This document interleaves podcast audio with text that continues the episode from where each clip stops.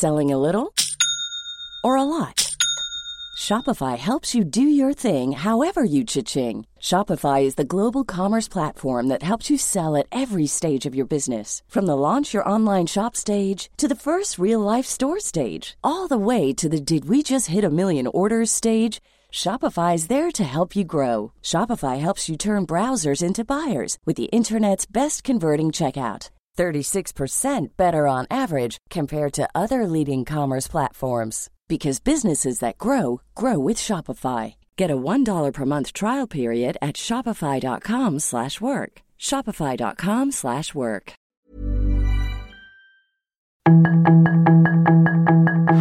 Tarde a tarde, lo que necesitas saber de forma ligera con un tono accesible.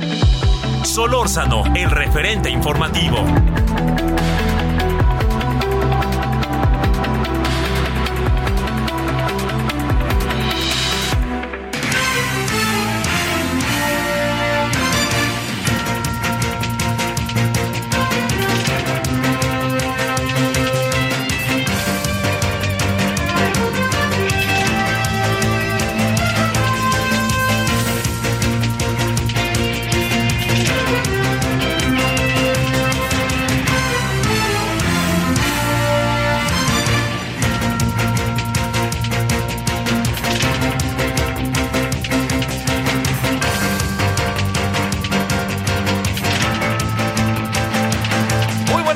Estamos iniciando la semana en el referente radio.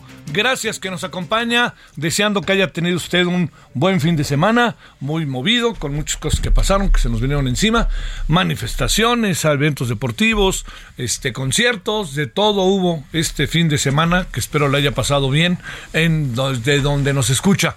Bueno, y le deseamos por supuesto buena semana. Le saludo a servidor Javier Solórzano en nombre de todas y todos quienes hacen posible la emisión. Eh, gracias que nos acompaña. Y bueno, mire, muchas muchas maneras de ver lo que pasó ayer en la manifestación, muchas maneras.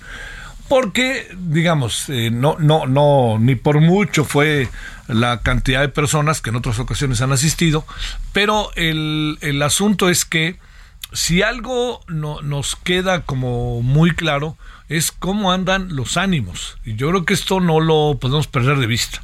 No andan muy bien los ánimos. Los ánimos están caldeados bajo cualquier pretexto. A las primeras de cambio estamos ya este, en un máscara contra cabellera inevitable. Eh, mire, eh, revisando las... Eh, revisando las...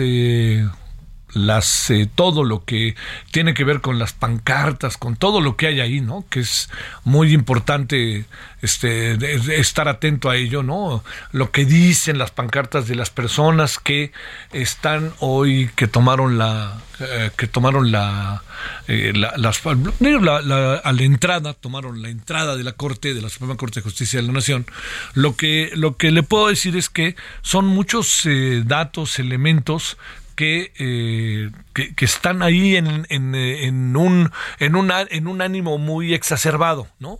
Las cosas que le, que le que escriben y las cosas que le dicen a la ministra, a mí me parece que son vulgares, groseras y me parece que, que no tienen sentido, ¿no?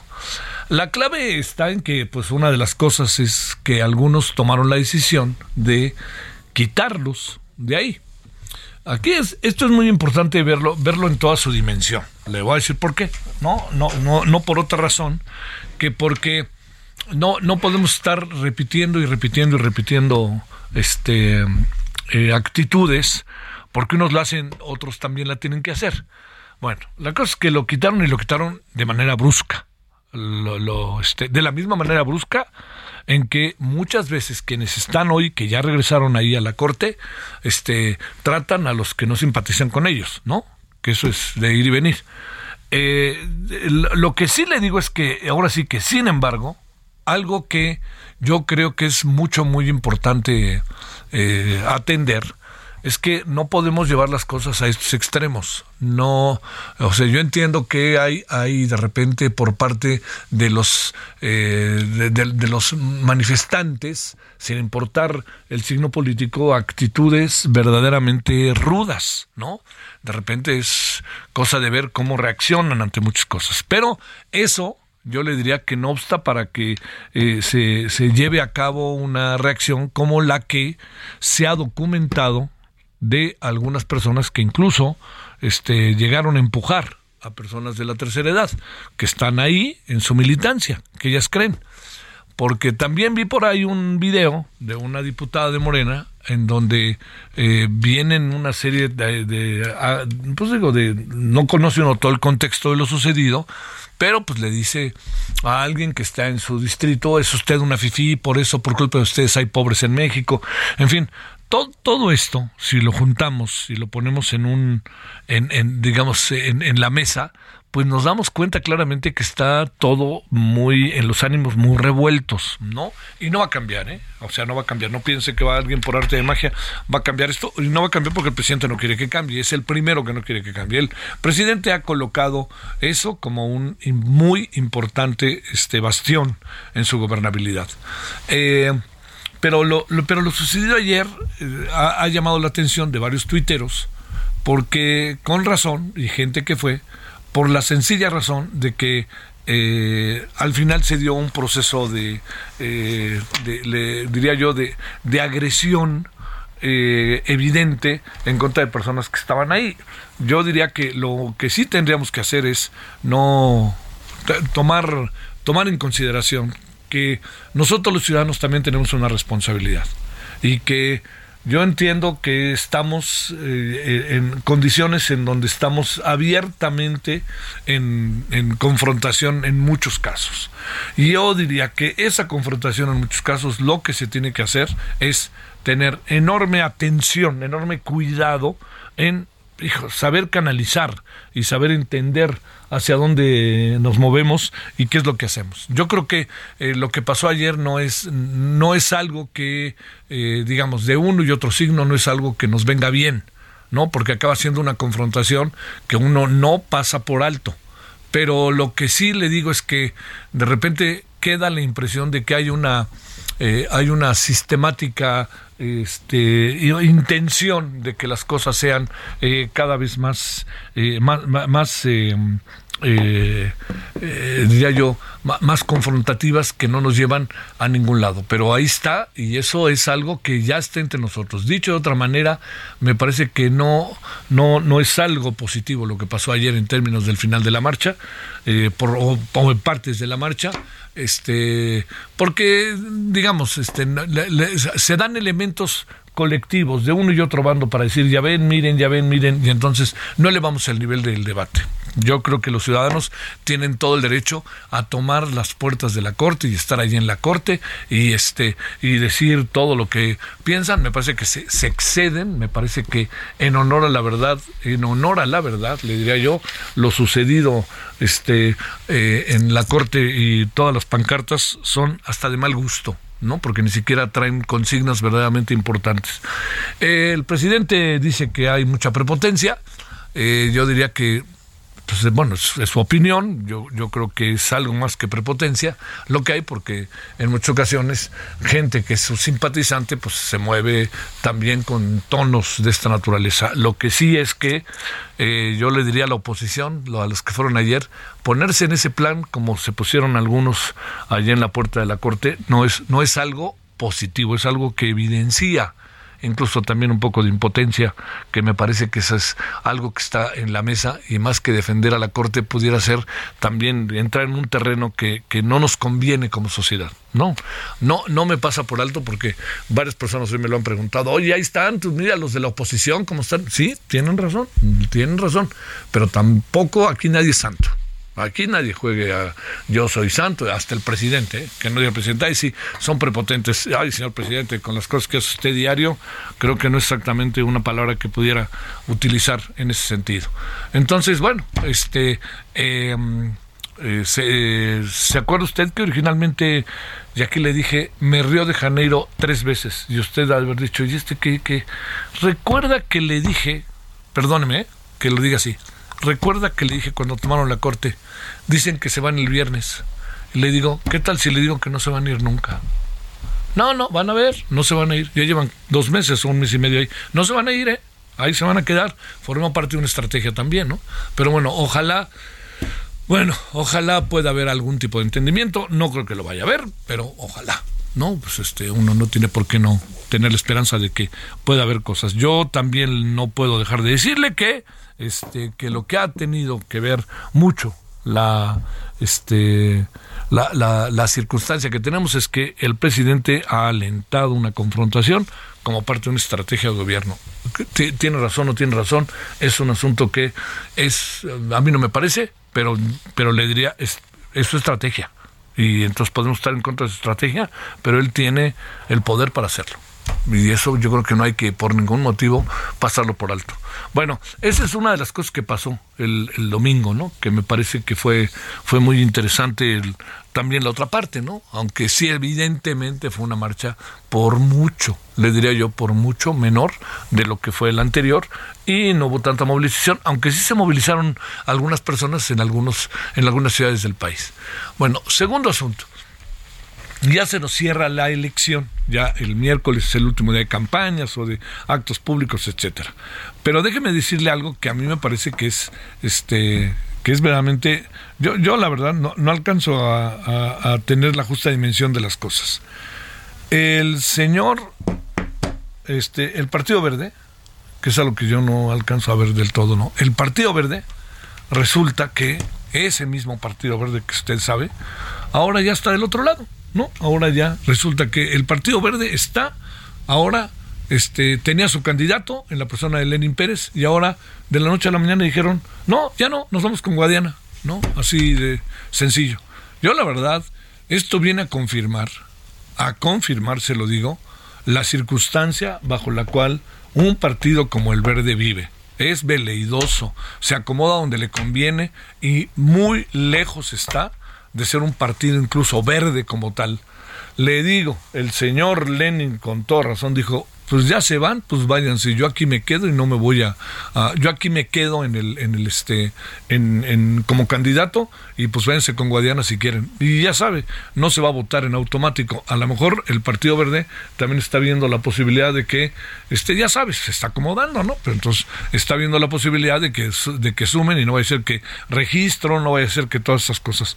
Verdaderamente es, yo le diría que es, esto es lo que pasó en Coahuila con el Partido Verde, es precisamente esto es lo que hace que los ciudadanos repudien a los partidos de conveniencia, porque nosotros nos hemos dado cuenta, porque Guadiana, pero por favor, ¿no? Por favor, más bien, Morena, ayúdenos, ¿no? Ahí nos los acercamos, díganme qué más quieren.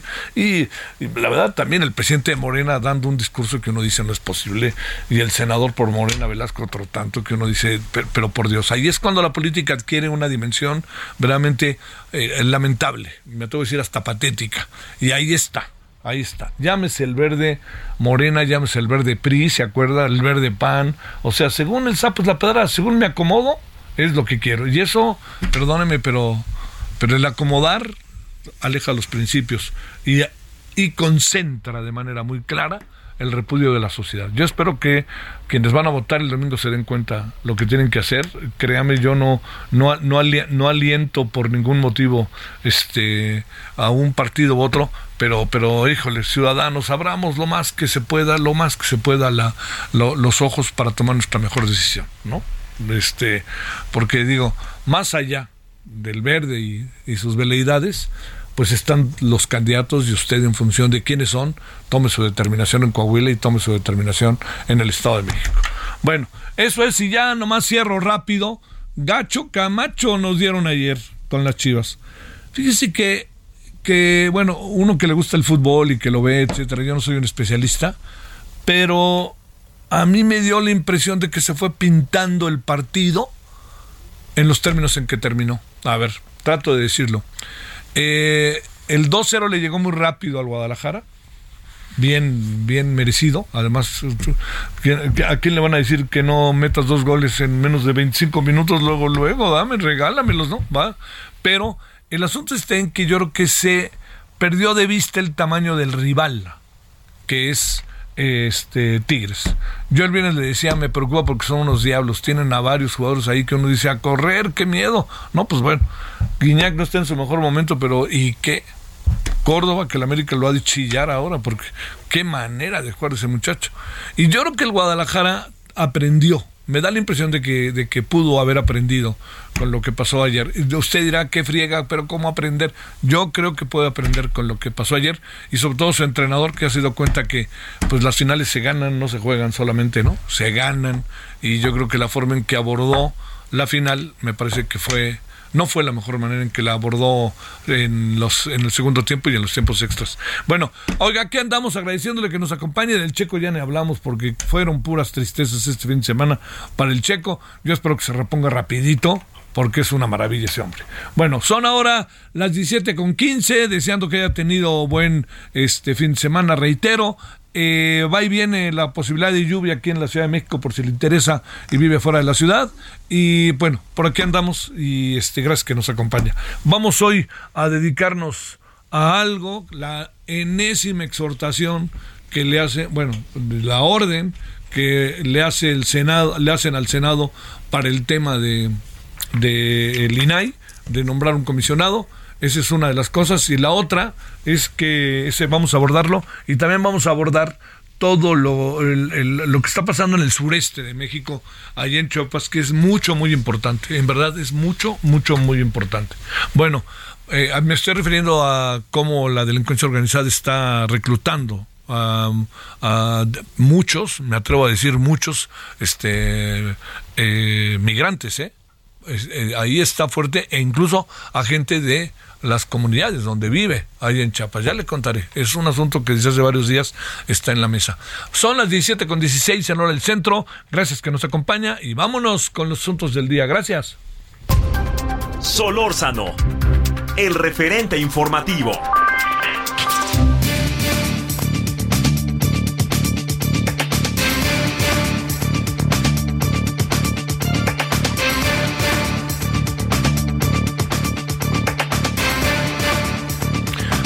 Adriana Baez es profesora de la Facultad de Ciencias Políticas y Sociales de la UNAM y directora de consultoría en Buró Parlamentario.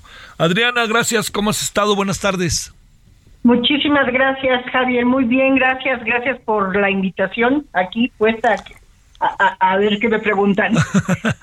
Oye, a ver, Adriana, eh, a ver, eh, va, van varias ocasiones en que juez o juezas eh, ordenan a la Corte, ordenan, ordenan al Senado que designe que haga un y que se pongan de acuerdo para nombrar a un este a un comisionado o comisionada. Eh, ¿Cuántas veces puede pasar esto y cuándo ya? ¿Cuándo, ¿Cuándo, van a decir que sí o qué? ¿O qué pueden este, estar por los siglos de los siglos esperando y ya me toca? ¿Qué dice la ley al respecto? Hola, este, pues gracias. Mira, este, eh, eh, la, en la ley orgánica del Senado y la Constitución básicamente refieren cómo se nombra los, a los comisionados, pero ya tiene que ver con un asunto más bien administrativo ante el Poder Judicial. Entiendo que pasó de una primera instancia, que es la primer juez que le pide a la Comisión Permanente que convoque a una sesión extraordinaria y a la Jucopo que nombre a, a esta comisionada a fin de que el, el INAI, el Instituto Nacional de Acceso a la Información, pues pueda tener los suficientes integrantes para poder eh, sesionar, porque tiene ya dos meses sin sesionar. Eh, esta juez fue de primera instancia. Bueno, pues hay una segunda instancia que fue la que acaba de resolver el 25 de mayo pasado, o al menos ese día se dio a conocer en la prensa, eh, que es un segundo tribunal colegiado en materia administrativa eh, ese, ese, esa segunda instancia, que me parece que en materia administrativa es la última, pues confirma eh, la resolución de la juez eh, pidiendo otra vez a la comisión permanente que convoque a sesión extraordinaria eh, del Senado y pidiéndole a la Jocopo que nombre. de acuerdo con la consulta que estaba haciendo con un abogado hace un momento, me decía él que pues tiene eh, digamos, el, los, las partes del Senado, del Congreso, eh, podrían incumplir y entonces hay medidas de apremio para obligarlas a cumplir, que son como multas, ¿no?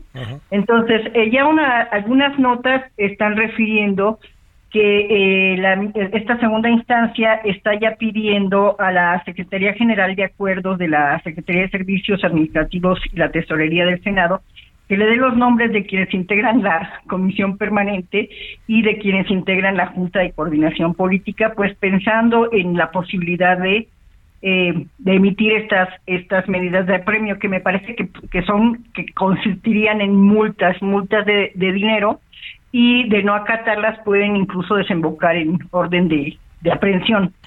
Eh, el asunto aquí es que eh, contra esas medidas hay también otras medidas, o sea, los, los mismos eh, los, los, mismos legisladores que podrían, las podrían recurrir.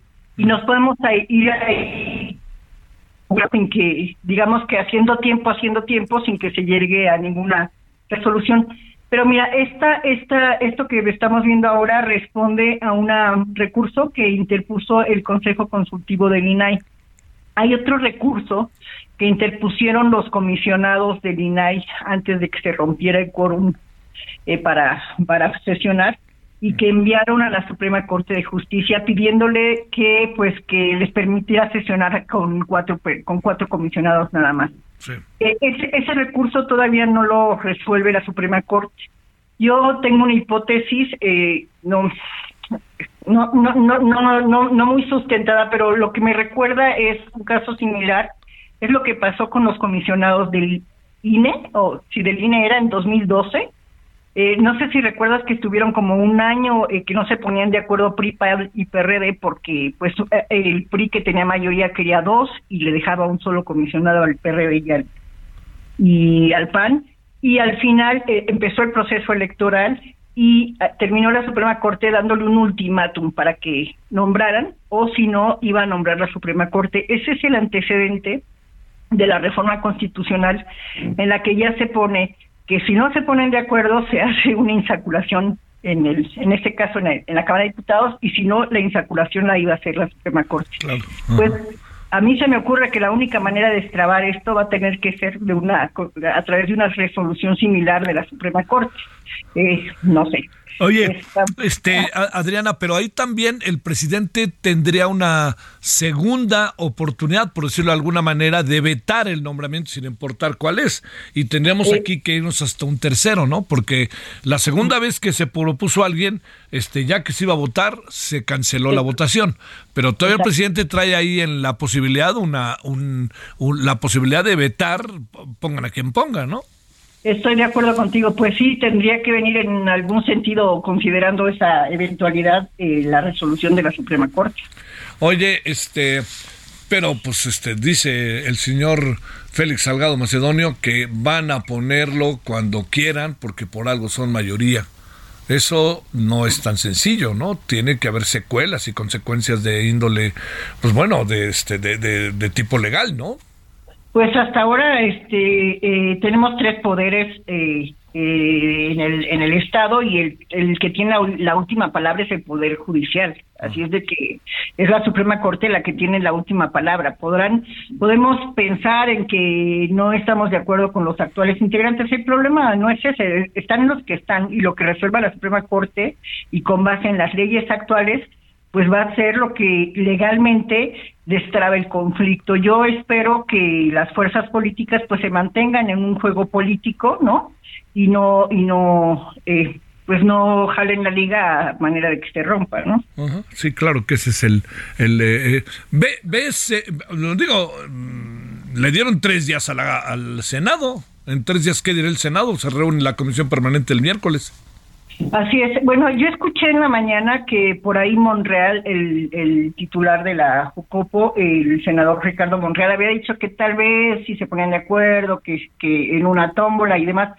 Pero no sé, o sea, más bien lo que queda muy claro según las declaraciones que ha hecho el mismo presidente de la República y senadores y demás es que no hay una intención de, de hacer esas designaciones. Incluso estaba revisando ahorita los números que tiene Morena y sus aliados y digo, no hay problema. En la segunda o sea, en la, en la primera designación es con dos terceras partes, ahora es con una mayoría un poquito menos baja, pero no, hay, no Morena tiene las dos, o sea, Morena y sus aliados ya podían haber designado, no, no hay intención de hacerlo. Eh, yo creo que eh, previendo este conflicto y otros eh, por otras eh, acciones de inconstitucionalidad que están en la Suprema Corte y ya no estando la Suprema Corte eh, liderada por una persona que les estuvo deteniendo este la resolución de este tipo de conflictos, pues es que tenemos ahora toda esta campaña este pues eh, bueno pues este Adriana te mando un gran saludo y el agradecimiento que estuviste con nosotros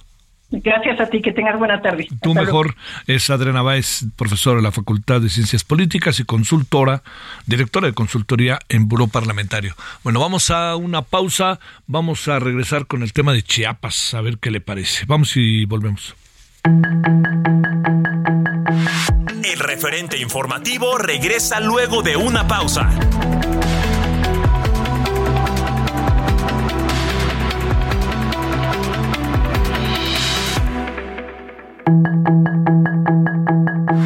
Estamos de regreso con el referente informativo.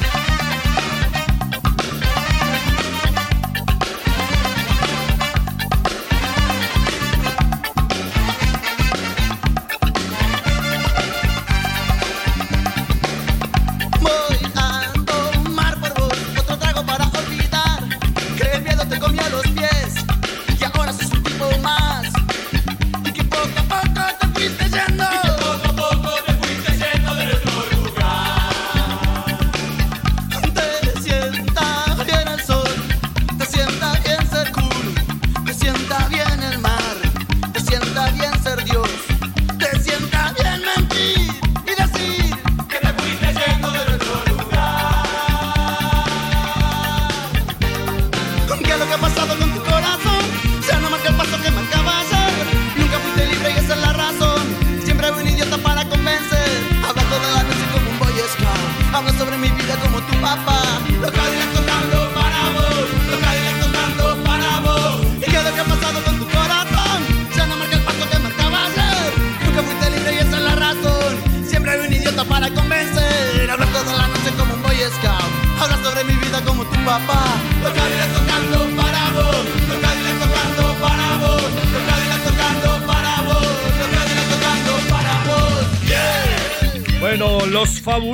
Cadillacs. ¿Por qué? Pues porque el sábado van a estar en el Zócalo.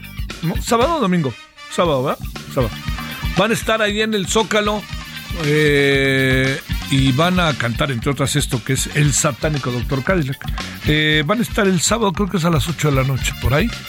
Pero eh, es un grupo muy, muy popular, ¿no? Entonces pongámonos a las vivas si usted va a ir para que este pues para que llegue a tiempo, tenga lugar y también no pierda de vista que estamos en épocas de lluvias, entonces para que vaya bien preparado, preparada a ver a los fabulosos Cadillacs. Eh, 17.33 ahora en la hora del centro. Te sienta bien el mar, te sienta bien ser Dios, te sienta bien mentir y decir que te fuiste siendo de nuestro lugar.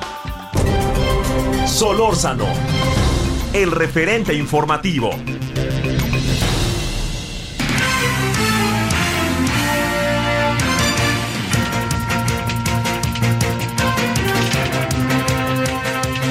Mayeli Mariscal hasta Guadalajara, Jalisco. Querida Mayeli, ¿qué pasa con esto del call center, que no es call center, que si encontraron en el lugar rastros de sangre de estos siete jóvenes? Todo indica los siete del, del estado de Jalisco, ¿no? ¿Cómo has estado, Mayeli? Hola, ¿qué tal? Muy buenas tardes, ayer. Buenas tardes al auditorio. Pues así es, ya son siete jóvenes que coincidían en el mismo centro de trabajo, como mencionas, este supuesto call center y que bueno, se dedicaba presuntamente a vender tiempos compartidos, también cobraba hipotecas vencidas a extranjeros. Ellos están desaparecidos, se trata de Carlos Benjamín García, Abigail y Carlos David Valladolid, Jesús Alfredo Salazar, Arturo Robles, Mayra Karina Velázquez y Jorge Miguel y de acuerdo con la Fiscalía, al menos tres de ellos fueron privados de la libertad en un operativo con características que utiliza el crimen organizado en los inmuebles cateados, uno en la colonia Jardines Vallarta y otro en la estancia, en donde pues eran sedes de esta eh, presunta empresa, ambos en el municipio de Zapopan, se encontraron, como mencionabas, también manchas de sangre, vegetal verde, presuntamente droga, entre otros indicios eh, como metas comerciales, nombres de extranjeros, y bueno, en uno de ellos, en el de la estancia, también el equipo de cómputo fue sustraído. Y por lo pronto, pues Elizabeth Hernández, madre de Abigail y de Carlos eh, David, refiere que en la manifestación del pasado sábado, una mujer aproximadamente de 35 años se le acercó para comentar que los jóvenes estaban amenazados y que los responsables de esta supuesta empresa eh, tenían conocimiento de todas sus familiares, con lo cual pues ellos asistían amenazados a trabajar. Aparentemente es lo que le comparten a la mamá de estos jóvenes. Y bueno, este lunes el gobernador Enrique Alfaro confirmó que tuvo una llamada con la secretaria de Seguridad Federal, eh, Rosa Isela Rodríguez, y refirió que, bueno, en caso de que exista un ilícito de orden federal, sería de índole fiscal, lo cual contrasta también con esta versión de que, pues, tres eh, de estos jóvenes fueron sustraídos presuntamente por miembros del crimen organizado. Decía el fiscal Luis Joaquín Méndez Ruiz que ante estos hechos sería probable que la Fiscalía General de la República tomara eh, las investigaciones en caso de que se confirme y bueno, se están analizando más de 13 horas de video que ya eh, pues constan en estas carpetas de investigación. Hasta estos momentos no hay eh, pues indicios de dónde puedan estar estos siete jóvenes y sin embargo ya hay un antecedente en 2014, otra empresa también que presuntamente se dedicaba a la venta de tiempos compartidos, eh, pues secuestró a uno de sus empleados que se dio cuenta que era un fraude y pues bueno, ante este antecedente que no eh, precisamente quiere decir que esté relacionado, pues la autoridad también debería de verificar, por supuesto, este tipo de empresas, pero pues en estos inmuebles, en la parte exterior no hay ningún aviso, ningún eh, letrero de que se trate de una empresa que opera desde estos lugares. Oye, ¿por qué se habla de que no de que no trabajaban o no estaban en el call center. Y qué es lo que se dice que ya ves que eso lo cuenta mucho mi crea Mayeli, ¿qué es lo que se dice que pasó? Pues eh, presuntamente sí, en estos videos que ya recabó la autoridad eh, se habla de que pues no se ve que ingresaran los jóvenes, que solamente eh, se ve el ingreso de dos personas a uno de los inmuebles, el de Jardines Vallarta, y que pues uno de los jóvenes se comunica con la familia y les comenta que acababa de desayunar, que ya iba a empezar a trabajar, envía una foto en donde está sentado en un escritorio y pues bueno, de acuerdo con los videos, al menos lo que se ha comentado hasta estos momentos, pues no estaría ingresando. La verdad es que hay bastante zozobra el viernes por la tarde, el sábado, incluso el domingo en las inmediaciones de la Minerva, preparando pues ya eh, lo que pretendía hacer los festejos en caso de que las Chivas ganaran. Se manifestaron los familiares también en las inmediaciones de la Minerva y esto pues ante eh, la incertidumbre porque no hay avances en la investigación, incluso se les estaba negando el compartir estos avances eh, para mantener el sigilo, pero pues sí, la verdad es que es un caso en donde pues apenas a cuentagotas se está dando a conocer la información y en la sociedad pues hay bastante incertidumbre, Javier. Ahora, este, no no hay antecedentes con los jóvenes este que pudieran relacionarlos con algo o cosa parecida, hasta donde entiendo, ¿no? ¿verdad? Eh, uno de ellos, de hecho, el primero que se reporta eh, fue, eh, pues, que, que no se supo, pues, de su de su paradero, Carlos Benjamín él eh, desaparece, según confirmó la familia, desde el 20 de mayo, el sábado 20 de mayo, y al momento de presentar la denuncia, eh, la familia omite el decir que trabajaba en este call center. Cuando les preguntan, eh, dicen que trabajaba en un negocio familiar. Y pues eh, también se habla de que la persona que arrenda el inmueble de Jardines Vallarta sí está involucrado eh, con un antecedente de fraude y uno de los jóvenes también se habla que tiene que ver eh, no precisamente con el mismo fraude, pero sí tiene antecedentes en ese sentido. Sí, pero no, no, no, no, no pareciera que tuvieran que ver con delincuencia organizada o cosa parecida, ¿no? No, hasta estos momentos no, solamente la declaración que hizo el fiscal Luis Joaquín Méndez Ruiz de que se llevaron a tres con lujo de violencia. Qué cosa, qué cosa. Las familias destrozadas, ¿verdad? Así es, así es, y pues bueno, desesperados porque pues ya conforme pasan los minutos, obviamente eh, crece también este este temor pues de, de qué es lo que está sucediendo y más luego de que les confirman o les dan esta versión de que estaban amenazados y tienen conocimiento de todos sus familiares, entonces pues sí, la incertidumbre con estas familias de, de siete personas pues va creciendo. Te mando un gran saludo, Mayeli, allá hasta Guadalajara. Seguimos tristes por lo de ayer en la noche, pero así es el fútbol. Así es el fútbol, pero siempre chivas y arriba la chivas. Oye, sí fue triste la noche, ¿verdad? La verdad es que sí, estoy muy desolado. Eh, había algunos aficionados ya en las inmediaciones de la Minerva y pues bueno, el, el ambiente todavía hasta esta mañana, incluso hasta disminuyó el tráfico. Digo, no sé si, Sí. si los chivermanos todavía estén Estamos eh, este, de luto. lidiando. De luto. Exacto. Gracias, buenas tardes. Buenas tardes, hasta luego. 17:40 en hora del centro. Solórzano, el referente informativo.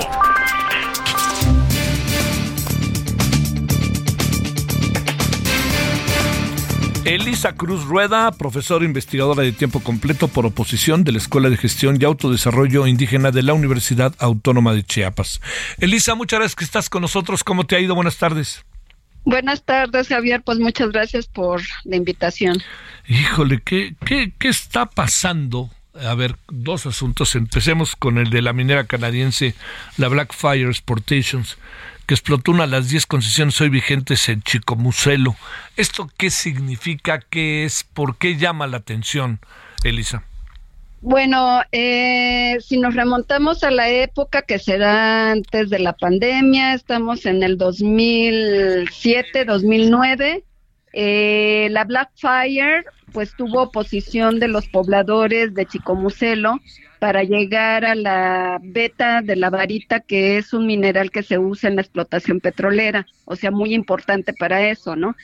Y pues la, los pobladores de varios ejidos que pues es paso obligado para llegar al ejido Grecia, donde está la beta, pues se opusieron porque empezó a haber muchas afectaciones ambientales a sus cultivos, a su ganado, a su pues a su calidad de vida y la Blackfire no quería responder por eso.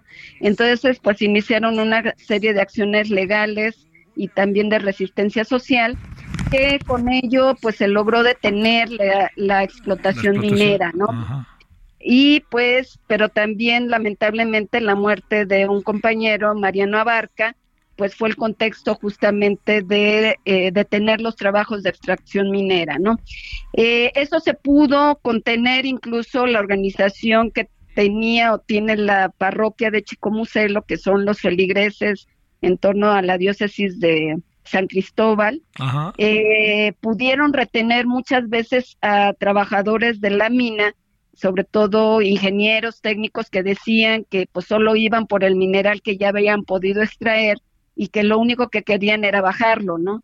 Y pues los pobladores se negaban y pues les pedían con todo respeto que se regresaran a, a Comitán, ¿no? Entonces habían podido detener eso, pero pues en recientes fechas eh, pues volvieron a llegar, pero ahora otras personas que no se identifican con la empresa minera, sino que son eh, ahora sí que prestadores de servicio, por decirlo así, ¿no?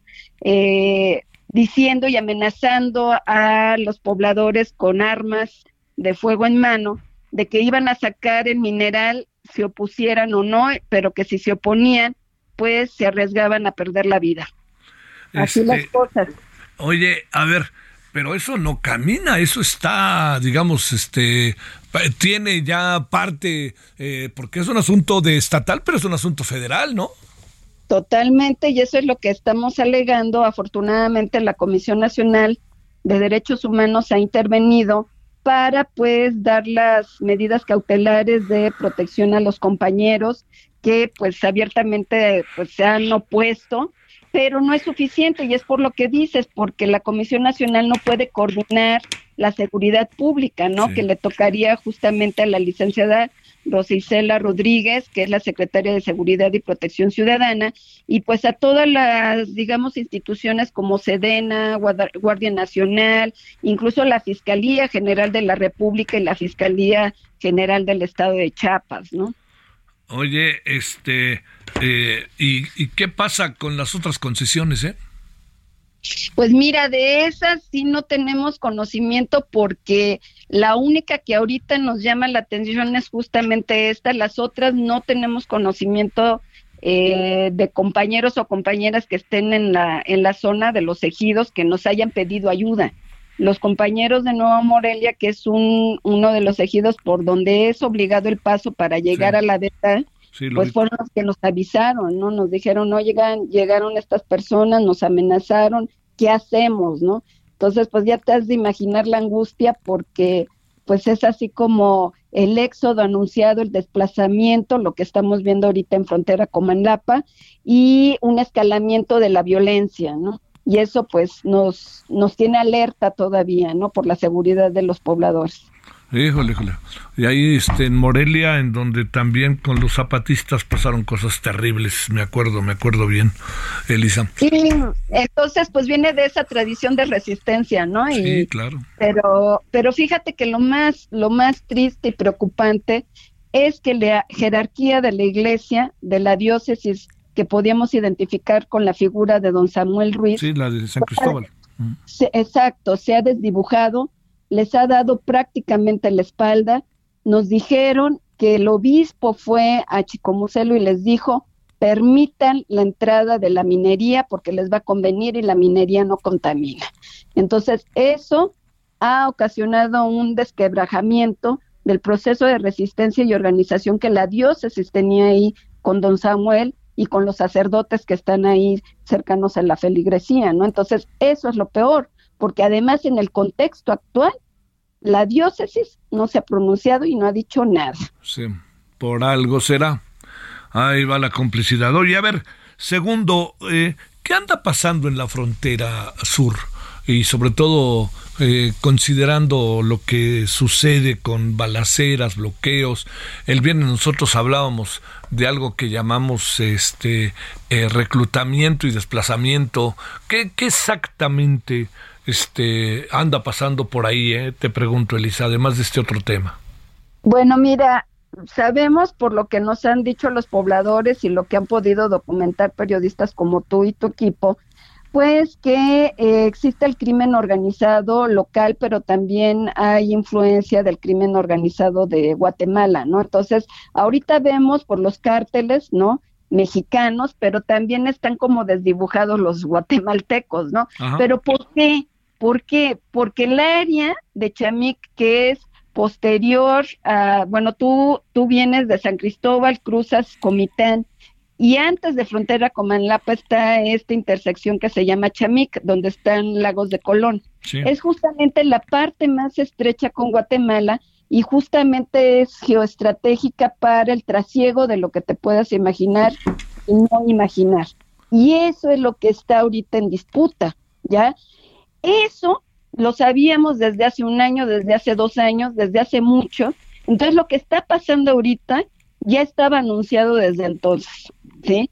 Y ahorita pues se hace evidente con el escalamiento de la violencia y efectivamente, ¿no? Empezó con la desaparición de autoridades agrarias y autoridades municipales, ¿no? Que se empezaron a oponer pues a ese tipo de chantajes, pero también de amenazas y pues los empezaron a desaparecer, los retenían, en algunas ocasiones sí los dejaban libres, pero en otras no, y eso pues puso un clima de temor en la población y ahorita ya está escalado al grado, como lo acabas de decir, pues de que llegan a los poblados y pues agarran a los muchachos y a los hombres que estén en condiciones pues para armarlos y estar en la disputa de este pues armada, ¿no? Por el territorio, por el control territorial. Sí, sí, sí. Oye, Y ese, ese, ese punto que está en juego, exactamente cómo lo digo, ¿por qué se juega tanto en ese punto?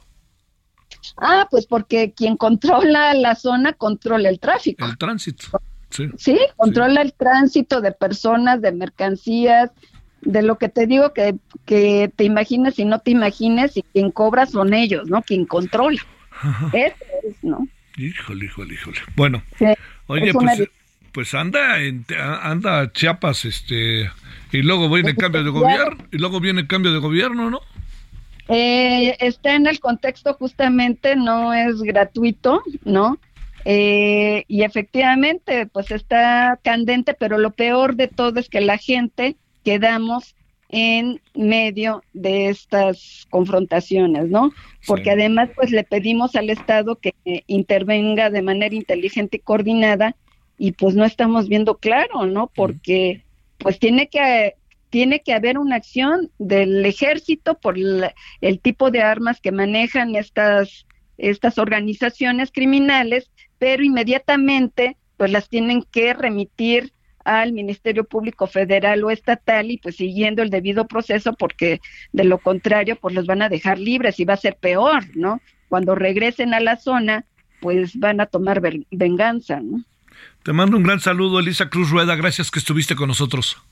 Gracias a ti, Javier, un abrazo. Para ti, gracias. Interesante el planteamiento ¿eh? de, estos dos asuntos para atenderlo allá en Chiapas. 17.50 en la hora del Centro Deportes. Solórzano, el referente informativo. Los deportes con Edgar Valero, porque el deporte en serio es cosa de expertos.